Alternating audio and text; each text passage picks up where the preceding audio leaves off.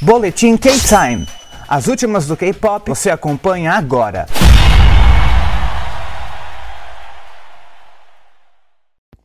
E K-Time, Luke Baldin aqui para mais um boletim.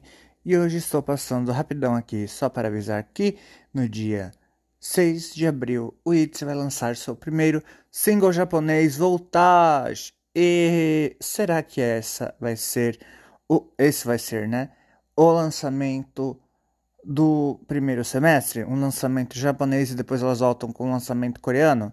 Não sabemos. Eu sei que a JYP começou a fazer o que o Twice faz.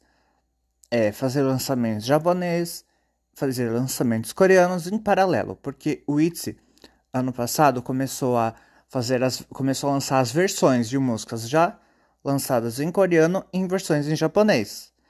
Então, né?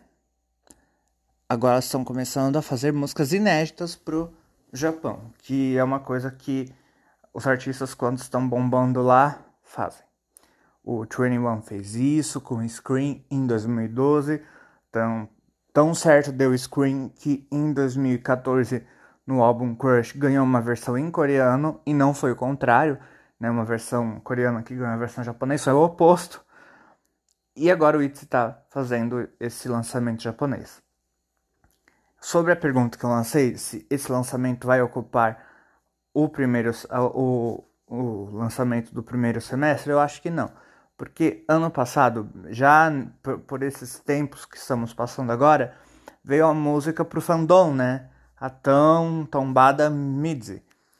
E, e logo depois veio o In The Morning, então não pode ser que não tenha não tenha nenhum problema de agora venha voltagem, o single japonês, e uns dois meses depois, ou sei lá, né, abril, maio, junho, por aí, ou até julho, venha um single, ou single não, mas um mini álbum coreano, ou um álbum coreano, não se sabe. Eu sei que ITZY tá com tudo, a prévia da música, bem curtinha, mas a prévia da música me agradou bastante, e é isso aí.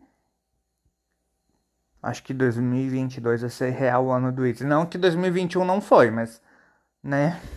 Hum, enfim, Midzi sabe do que estou falando. mas é isso aí. Esse foi o K-Time. Passou, aliás, não passou algo que você quer que passe, então me chama nas redes sociais. Twitter e TikTok, Luke. Aliás, Twitter e TikTok, Luke Baldin. E Instagram, Luke Baldin. É isso, Luke para o K-Time, encerrando a transmissão.